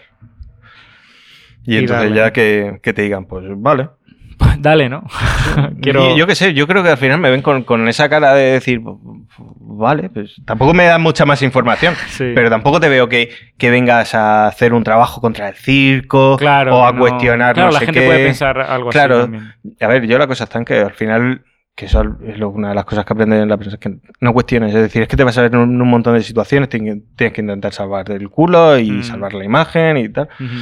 Aquí lo único que me permite es mucho más ética, de, de decir, vale, pues esto como yo me, yo me lo hizo, me lo como, no depende de nadie, pues yo voy a marcar aquí cuál va a ser mi línea. Sí, ¿cuál es el... Cuando tenga claro que, cuál es lo que quiero hacer, Claro. ¿no? Eh, Claro. ¿Qué, qué más? Hubo como una primera parte del circo, tal, y, y cuando la vi, ahí fue cuando de repente dije, joder. O sea, yo había hecho fotos y hay fotos que a día de hoy sigo utilizando porque tienen sentido para el contexto que yo quiero. Ujú. Y eso es una de las cosas maravillosas de las fotos que tampoco se dicen. Sí. Es decir, tú puedes hacer fotos. Y luego, esas fotos que entren en un contexto cuando lo tengas. Claro. Y están está. narrando. Es decir, porque la foto por sí misma no dice nada. Es decir, Claro. cuando entran en un contexto o con un titular, Mm. tendrá un sentido no tendrá, o, o- o- u otro. O cuando tú creas Claro, el proyecto, a raíz de decir, tengo Claro. aquí una mixtura de cosas que quiero Por eso. proyectar ahora o decir, ahora tiene este sentido. Ahí está. Entonces, eh, en ese momento es como, vale, pues ya veremos. Por eso no, no hay como una urgencia de hacer o no hacer, porque es que tampoco tiene mucho sentido, porque ya verás a ver lo que puede salir. Es decir, no, Mm. no puedes adivinar el futuro de las situaciones Mm. Y de qué te vas a encontrar. Clalo, es imposible. Y si lo Claro. intentas eh, prevenir, prevenir, Claro. es peor todavía. Sí, seguro. sí, no, no. Y, Entonces- y, eh, te digo, es posible. ¿Cómo sería, uy, eh, toda esta etapa de proyectos y la vuelta al analógico, quitando lo, de la- lo del Ramadán, Hmm. como es decir, bueno, ahí por en medio hay un, me imagino que la fase del vídeo está por ahí en medio, ¿no? Claro. A, a ver, y la- luego el volver al analógico. Sí, a ver, años después. Estamos hablando. Cuando. Después de lo de Libia y eso. Sí. Y ahí termina un contrato con el Información. Y eh, no hay vistas de que vaya a haber mucho más trabajo. Sigo de colaborador con. Seguiría uno o dos años con el país. Ujú. eh, dos años. Eh, pero claro, cada vez hay menos encargos, hay más problemas. eh, y claro, pues yo ya empiezo a entrar en lo del vídeo, en la parte de vídeo. Claro, eso lo que ocurre es que me va distanciando mucho más de la fotografía. La propia urgencia de intentar sacar adelante un nuevo negocio, pues claro, me voy alejando mucho más de la foto y claro, los proyectos se van quedando más aparcados y es como un parón de la fotografía en Ujú. general. Luego también por una serie de circunstancias y eso, mm, es que prácticamente acabo abandonando la fotografía como tal. Y no llega a ser hasta hace poco, pues apenas un año así, Sí, o año y medio, por decir algo, sí. Eh, que realmente es como, mm, ¿Qué pasa aquí, no? quiero, sí, y em, al final en... en- ¿Pero estaba- fotografía o fotografía analógica? O sea, fo- fue directo a la Fue analógica. fotografía analógica directamente. Era como, quiero esa sensación, pero quiero la sensación que tengo cuando realmente, a ver, realmente ahí es como económicamente. Sí. Ya, ya no tenía ese, ese complejo que, que, que- que de algún modo me encontré cuando el ramadán de, vale, es que puedo comprar 10 carros, Sí. 6, 7 Ahora igual empiezo de nuevo a entrar en ese momento de Claro. empiezo a no ver caja. Vale. pero es Pero- otro derrotero. Claro. Pero hay un momento en el cual digo, coño, y además es como, coño, puedo comprarme una cámara. Y es como, vale. Y entonces, un poco por, por ciertos tipos de proyectos que tenía así como aparcados, eh, pues era como, joder, eh, estaba preparando para un taller eh, y pues, el, contenido y eso, y entonces de repente eh, di con, con una entrevista de Alex Shot Sí. que, que, vamos, la habría escuchado 200 veces. Sí, un vídeo o algo sí, así. un- un- sí, empecé así en modo random, buscando otra información tal de él y, mm, y claro, comentaba pues esa situación de ir con la cámara de placas, de realmente tener que pensártelo porque en el proyecto de, Niagara pues aún tenía que pensar pues, que realmente no podía estar disparando placas así a lo loco. Claro, no es algo. Aparte, Claro. 2024, como es para él, no es como para decir, es que llevo aquí 36 Ahí placas. Es imposible. Luego llevar. toda la preparación con la persona, todo ese Claro. tipo. Y entonces de algún modo eso fue como, "Mm, eso me apetece. Todo lo demás aún no, pero eso me apetece. El Claro, sentarme, es decir, ver, esa, hablar. esa situación tiene mucho que ver con la manera en la que trabajo. Y eh, me apetece aún trabajar de manera más pausada. Entonces, eh, me apetece. Entonces ahí es cuando compro la, la Fuji, la, la de 6x8. Sí, la GW68. 68. GW, esta es GA. Ah, GA. GA o vale. GS. Es la que lleva Sí, fuelle. Que, que lleva fuelle Ah, y es vale, sí, descentrable. sí. Entonces era como, sin adentrarme, como que me da un poco de vergüencita coger y meterme con una de placas, Sí. pero era como, mm, todo, Este esta- esto, es decir, esto no me, me obliga a tener que usarla en un trípode, me obliga a tener que cargar en una mochila. Es decir, yo quería castigo. Ujú. Que Querías Yo, que- bajar la sí, sí, velocidad. yo necesitaba una penitencia con la fotografía, Sí. que aún mm, tengo ahí como ese punto de necesito esa ¿Qué penitencia. no? Porque la abandono mucho, entonces como necesito esa... Entonces, claro, eh, esa cámara era perfecta. Claro. Creo que no hay cámaras más pesadas y más, Más ortopédicas lenta, ¿no? y más... Quitando el gran formato, Claro. ¿no? Que es lo más lento. Pero sí, pero lo gran formato aún encima es como más rápido. Si- eh, la- después de probarlo es como más rápido porque, mm, chico, coloca la cámara, estás viendo bien, mides, enfocas, tal. ¿Sabes? Es como... Bueno, Joder, sí, pero es que aquí el, el simple hecho de, la cantidad de peso que, que tienes que arrastrar que llevas encima. es sí. como, vale, esto, esto es duro. Sí. Entonces yo qué sé, fue como, vale, pues arranco con esto. No he arrancado ningún proyecto como tal. Como pero en gran formato Claro, dices. pero en- cuando empiezo a disparar películas, que claro, porque hasta ahora todas las cositas, la mayoría eran en blanco y negro. Claro, pero yo quiero enfrentarme al color. Al color, ¿no? ¿Qué ha pasa aquí? cambiado mucho. El color. Sí, Claro. claro, sí. Ha cambiado Cambio- mucho y ha cambiado mucho a lo que yo pu- pude conocer en algún momento, a cómo era la experiencia. Entonces, claro, es como aún ahora mismo me encuentro en ese punto de intentar eh, entenderlo y conocerlo. El color moderno de la Sí, película, ¿no? Por decirlo sí. de alguna manera. Y un poco todo el sistema que hay ahora. Que me parece mucho más amigable, como muy guay, pero tienes que conocerlo para realmente sacarle Claro. provecho. Sí, O para encontrar Claro. tu historia, ¿no? Lo que tú Claro. quieres del color. y de algún modo eh, que, que pueda rentabilizar todo eso de alguna manera. Sí. ¿sabes? Entonces, claro, es como, vale. No, tampoco te dispongo ahora mismo porque las circunstancias, claro, han venido como han venido, Claro, entonces como no, así. no he tenido más tiempo para darle caña a Mm. ninguna de las cosas. Pero conforme voy pudiendo, lo que sí que he hecho ha sido como tener, pues al final, el, el equipo, Claro. que hasta la fecha no había tenido. Claro. Entonces ahora es como, pues dispongo de, de ese equipo. Y esperaba tener como más economía para poder Para estar poder- disparando mucho más. Claro. Pero bueno, ya vendrá eso. Claro, y disparar placas en color, Claro. ¿no? Pero placas en color todavía no. Solamente he hecho lo de. ¿no? Que, que Ah, no- bueno, no, las claro, eso. placas de. Sí. Pero lo puedes decir, no pasa Sí, o sí, sea, en algún momento saldrá, Saldrá, sí. pero, pero no, no he hecho, de momento en color no he hecho nada más. Bueno, hice, hice un retrato hace un par de semanas, dos plaquitas que quedaban Sí. y, y eso. Pero tengo en, caja un- en casa una caja para coger y comenzar. Vale, Lo que ocurre es que tengo como ese punto de, de que quiero hacer algo con ellos. Lo que no tengo ahora mismo es tiempo. Claro, que hace falta. Claro, es que hay un momento como... mm, A ver, pues esto al final son estas cosas de, de la madurez y de, y de los compromisos y de estas cosas. Claro, cuando la crisis, yo realmente si no tenía un duro, pues no pasaba nada más. Ujú. Pero ahora en casa, con mujer chiquillo y todas las Claro, obligaciones de diferente. Claro, es como. eh, y mira que es una santa y me da mogollón de mangancha. Y vamos, la inmensa mayoría de cosas es como. mm, salen porque ya dices. Tira para adelante. Te- Ve a hacer tus Sí, cosas, sí, es, es que de verdad, eh, no, no, no puede haber mejor o peor como, para mí mejor. Sí, pero sí, visto claro. así es como. Claro, No, no me tientes, es que. claro, claro. Pero es como. "Buah, Ya, sa- ya saldremos, ya saldremos. O sea, que el próximo proyecto Claro. o lo próximo que pueda salir eh, será placa ya, ¿no? Yo creo que, que sí, hay muchas posibilidades de... A ver, a mí me gustaría que cuanto menos sea...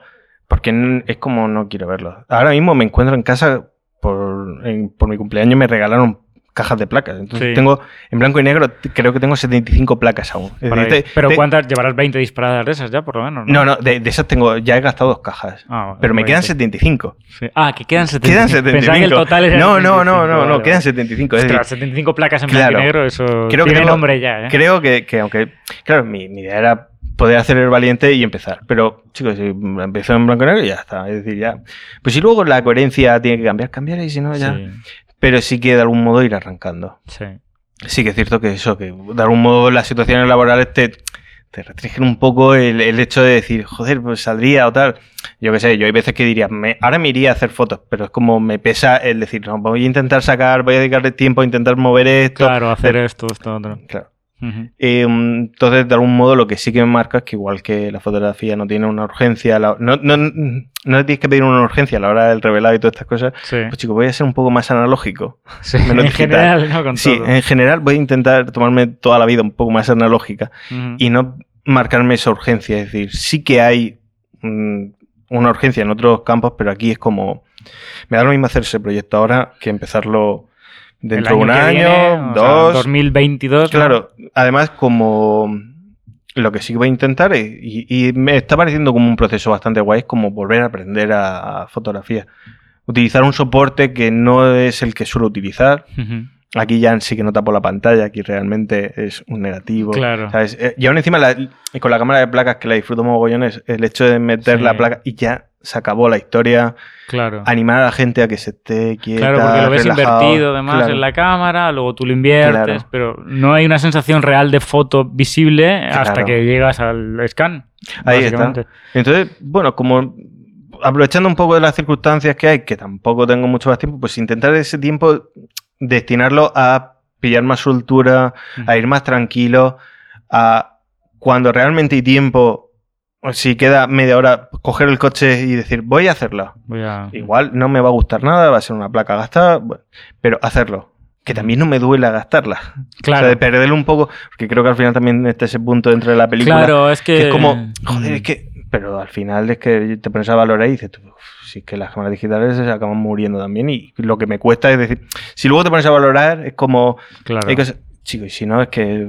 Claro, a ver, hay que perder el miedo a disparar, sea una cámara de Ahí 2024, sea una Claro. de medio formato, me refiero a la Sí. mitad de un 35, y ya está. Ahí es está. que si no, no sé, no veo.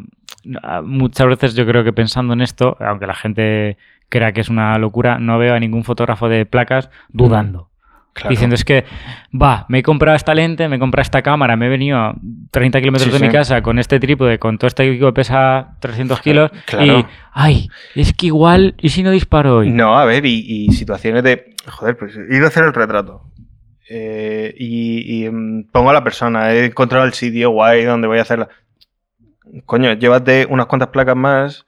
Porque es que lo notas, que igual en el momento o ha cerrado los ojos, ha hecho cualquier cosa, Claro. dale la vuelta y vuelves a hacer otra. Y tienes que cargar las placas, Claro. además, en in situ, Claro. tienes que meterlas en el Ahí portaplacas, que- este que no sé cómo se llama, pero vamos. Portaplacas. Sí, Entonces, claro, es. Vale, hasta ahí llega. Y, pero. mm, me gasto otra y la gasto y ya está. Claro. Es decir, no pasa nada. Pero las placas lo que sí que tienes claro es que haces dos, como mucho. Pero ya están. claro. ¿sabes?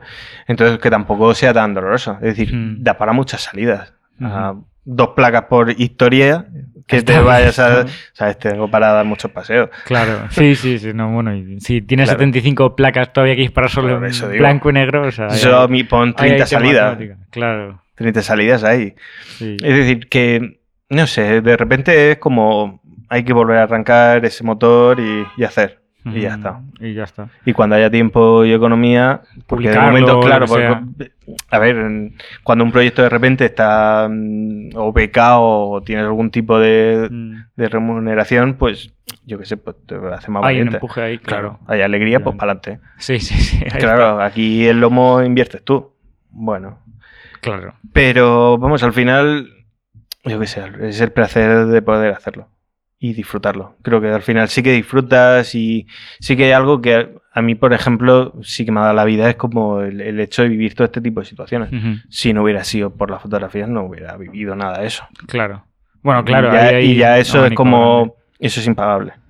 Sí, hombre, merece la pena, ¿no? No Sí, creo sí, que haya no. mucha gente que esté viendo esto y no haya hecho ninguna foto en su vida, pero si hay alguien que haya llegado a ese punto, que se compre una cámara de usar y tirar o una point and shoot Sí, barata, la más barata que pilles y digas, Y que- sal y disparas. Y no, hay, cuestiones nada, es decir, Claro. sal, dispara. No hay más Pero que vamos, esto. y que si no puede ser una point and shoot, un eso, cualquier cámara. Cualquier Sí. cámara, es decir, y empieza con lo más cercano que tengas y por donde más Claro. cómodo sea. Porque esto al final es como. Yo qué sé, vas a hacer deporte, no pretendes hacer del día a la mañana una. eh, una maratón. Sí, Es decir, necesitas un arranque. Empieza con lo más cómodo que sea. Es decir, si lo más Mm. cómodo es caminar, sí. para ir cogiendo forma, para coger un poco de fuerza, para coger un- cierta resistencia, caminas. Es como, Claro.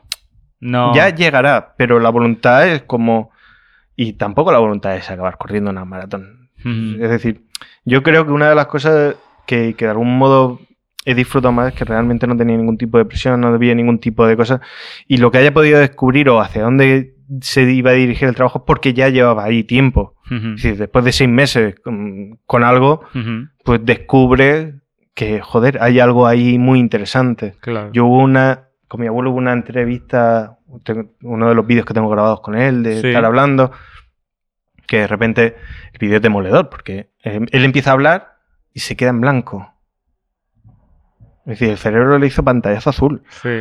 y se queda mirando y es un silencio que dura como cinco minutos, así, creo recordar, y se hace eterno. Claro. Y es él así, haciendo el esfuerzo de intentar recordar. De decir, decir dónde. Claro, vale, ¿para dónde tiro? ¿Qué? Y entonces de repente es como, hace así, y yo le digo, ah, bueno, no pasa nada. Y, me dice la palabra me he transcordado. Y yo digo, transcordarse, transcordarse está en la RAE. Claro. Y es perder el hilo, una noticia de algo. Es decir, realmente fue muy acertada esa Claro. palabra. Hacer- o sea, sabía qué que Claro. usar, pero igual había perdido Claro, el y, contexto. y no, y no es una persona, es decir, mi abuelo no era una persona de culta, ni que leyera, nada. Él- fue una bestia del campo. Entonces, claro, él no... Claro, pero ese proceso Claro. de llegar a ese punto es el proyecto. Ahí está. Y eso hizo que toda la historia que de algún modo, porque yo entré como, pues animándome a hacer una historieta que, que iba a ser sobre la, la gente, gente que ha sobrevivido a la guerra civil y un poco pues su historieta. Sí. Porque personajes como mi abuelo realmente no tuvieron una ideología. Mi abuelo no tenía ideología de nada. Mi abuelo sabía plantar patatas y el campo y eso, en eso sí. Sí. Él era un animal del campo. Y su padre, que debió ser un ogro, lo trató como tal. Y toda su existencia ha sido ser un animal. Entonces, claro, era como una persona que realmente tenía como a tipo de que sabía que ser persona era otra cosa, pero él no lo había podido vivir y ya no podía ir a vivirlo. Y más en su situación, ya llega a ese punto cuando nosotros teníamos las conversaciones, Sí. ya él no iba a poder. Él ya pues, había tenido una embolia, estaba paralizado de medio cuerpo, ya dependía completamente. Entonces, claro, era. Ya pasé de, de- de estar tiempo hablando con él sobre el tema de la guerra, ya la guerra no interesarme, sino interesarme él como persona en esa situación, que se vio obligada a vivir una vida que nunca deseó vivir. Todo era forzado, es decir, un matrimonio forzado. Claro. Es decir, el mi abuelo y mi abuela eran un matrimonio de conveniencia, como tantos que pudieran haber. Entonces, descubrir todo eso y de repente darme cuenta que esa relación que había. Y de algún modo, como, de algún modo de todo eso, yo extraía una, una como una lección que Sí. era todo lo que le ha hecho y eso es lo que no quiero en mi vida. Es decir, quiero realmente tener voluntad de esto, de qué quiero hacer, pues vamos a hacerlo. Vamos. Claro, ya no solo Pero, es un proyecto, claro, es pero- una claro. nueva concepción, ¿no? de Claro, y, pero y el trabajo intentar ahí. Es decir, yo la última imagen que fue como, no sé hacia dónde voy a ir, Sí. pero porque también me faltaba muchísima información de él, que no podía rescatar de nadie, porque mi abuelo no se relacionaba con nadie. Claro, Y mi abuela no había tenido ningún interés en mi abuelo. claro. Entonces, claro, era como un ser enigmático que estaba ahí. Y que, claro, por eso al final iré. En la opción de la guerra, pues voy a intentar Claro, voy conocer más gente y hablar con gente del campo, de, de los vecinos de la huerta y tal, para intentar saber algo. De- pero ya no a nivel de él como persona, sino un poco ese tipo de personas que en la actualidad también existe. Es decir, Mm. cuando tú al final no llevas la vida como tú quieres, sino al final Claro, ni tan siquiera como la vida, de, algún modo, hay circunstancias que a veces te, te apremian a tener que llevar una dirección, chico, pues la vida es así, chico, pues es que no hay otra. Te ha tocado esa línea, claro. puedes intentar lucharlo, igual tienes alguna oportunidad, pero lo más seguro es que igual no. Es decir, es el papel. Mm. Entiendes. El son las cartas ¿no? que te han tocado. Claro. Pero claro, lo suyo fue como una dinámica tan desde pequeño y eso que es como, joder, ¿sabes? Y es una generación muy grande con muchas personas así en un país. Entonces, de algún modo, había como un aspecto no simplemente psicológico, sino antropológico, que me llega- parecía muy interesante. Que de ahí luego habrían como un montón de cosas en el resto de trabajos que iría viendo que de algún modo me llevarían a intentar pues ver eso. Ujú, Es decir, hay claro. muchas motivaciones. Pero claro, todo eso te lo da o sea, los- cuando llevas más de medio año durmiendo con él, cambiando de pañal, teniendo conversaciones, Claro, es decir, estando todo estando y de algún modo haciendo todo lo que pudieras hacer. Y fotografiando, ¿no? En este Ahí caso. está. En este caso, sí, porque, y ya te digo, la fotografía eh, permitía de algún modo adentrarte un poco más en todo eso. De algún modo, eh, la fotografía es invasora, ¿sabes? Y yo no iba a negar que yo estaba invadiendo. Es decir, yo necesitaba saber de, de su intimidad y, y de su eso para poder entender todo eso, porque todo eso no estaba en la, en la epidermis. Claro. Eh, no, no, no, no estaba en la capa más superficial, creo que lo he dicho al revés. dentro. Bueno, Bueno, pero lo que sea. sí. Eh, yo necesitaba adentrarme a, a capas más profundas y, y- y poder tener esa... es- y que él me dejara. Porque lo más importante es que él quisiera hablar de ciertas Claro, cosas. que Hubieron conversaciones a- que él claramente de repente me decía que yo eso no quiero hablar. Y ya está. Claro, y, y no querer hablar ya era una información que él daba. Sí. Pero igual pasaban tres semanas y se sentía como más confianza y hablaba. Del mismo modo que habían días que estaba bloqueado y no había manera y que No. soltara prenda y... Entonces yo qué sé, pero es ese punto de ir rascando, pero Claro. eso es sin ningún tipo de prisa y, Claro. si- y, eh, bueno, esto me llevará al- a algo. Claro. A- o el No sé dónde, o pero no, algo. O algo, algún familiar, o no lo sabes todavía, pero estás ahí consciente de Claro. que algo está pasando. Y, Y yo, Y por ejemplo, con la, con la situación de mi abuelo, fue el- la última imagen que tengo es, es decir, yo estu- mm, de algún modo fue como, dije, yo voy a estar fotografiando hasta el último momento que pueda. Y la última que pude hacer es la última que se le podía hacer, que era justo antes de meterlo dentro del nicho. Y esa es la última foto que hay. Entonces es hasta el final. A partir de ahí ya no iba a poder contar nada más. Es decir, no es un proyecto que pueda seguir, no es Claro. un proyecto que tal. El material que hay, lo que hiciera, Sí. hecho está. Hay vacíos, hay otras cosas. mm, hay otros puntos que están sobresaturados. Sí. eh, tengo grabaciones, tengo. Pero no va a haber más. Claro. No se puede desarrollar. El circo podría volver a decir, ah, pues voy a volver a intentar hacerlo. Sí. O cualquier otro tipo de proyecto. Pero te das cuenta de que no. Hay otros que están sí, ya está, ¿no? Es limitados. como- exacto. Bueno, es, que, o sea, lo genial para mí de tener toda esta conversación es que la gente entienda todo este tipo de proceso Mm. o todo esto que muchas veces desarrolla la fotografía fuera del solamente hacer la foto o llevar la cámara y tal. O sea, hay Hmm. toda una vertiente más de fotógrafo de obra, que es lo que realmente creo que mola bastante de ti, bueno, y de toda esa gente que hace más fotografía de este estilo, o que tiene esa Mm. inquietud a la hora de hacer la fotografía. Así que nada, yo sé, por mí lo dejaré aquí porque Sí. me parece que ha sido súper guay, la verdad. Vale. He disfrutado un montón y nada, muchas gracias, tío. A ti. Un placer. Lo mismo digo.